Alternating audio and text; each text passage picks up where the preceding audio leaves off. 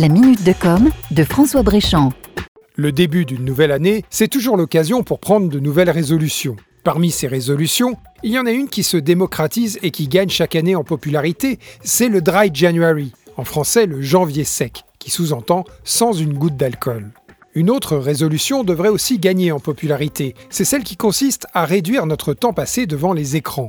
Il y a une raison à cela. Les prévisions récemment publiées par le World Economic Forum sur l'impact de l'exposition intensive aux écrans sont très alarmistes. Écoutez plutôt, en 2050, la moitié de la population mondiale devra porter des lunettes de correction, et ce à cause des écrans. 4,8 milliards de personnes seront touchées par la myopie. Désormais, le lien de cause à effet entre l'exposition prolongée aux écrans et cette dégénérescence visuelle est prouvé. Et les plus touchés, ce sont les pays développés, et en particulier les jeunes enfants qui y vivent.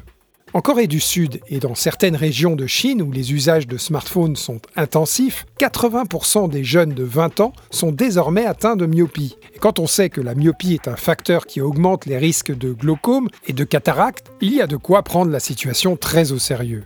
Si vous êtes sensible à ces arguments et motivé à faire des efforts pour diminuer votre exposition aux écrans, sachez que vous pouvez vous aider de quelques outils. Apple, par exemple, a intégré dans le système d'exploitation de son iPhone une fonctionnalité qui mesure quotidiennement votre temps passé dessus. Chaque semaine, elle vous fait un rapport détaillé et comparé avec la semaine précédente. Du côté d'Android, ce n'est pas installé nativement dans le système, mais vous pouvez par exemple installer l'application Action Dash, qui vous offre les mêmes fonctionnalités. C'est un bon moyen de vous situer et de vous fixer des objectifs de progression. D'ailleurs, si vous voulez vous situer par rapport au niveau national, sachez que la moyenne de temps passé sur les smartphones en France est de 5 heures par jour.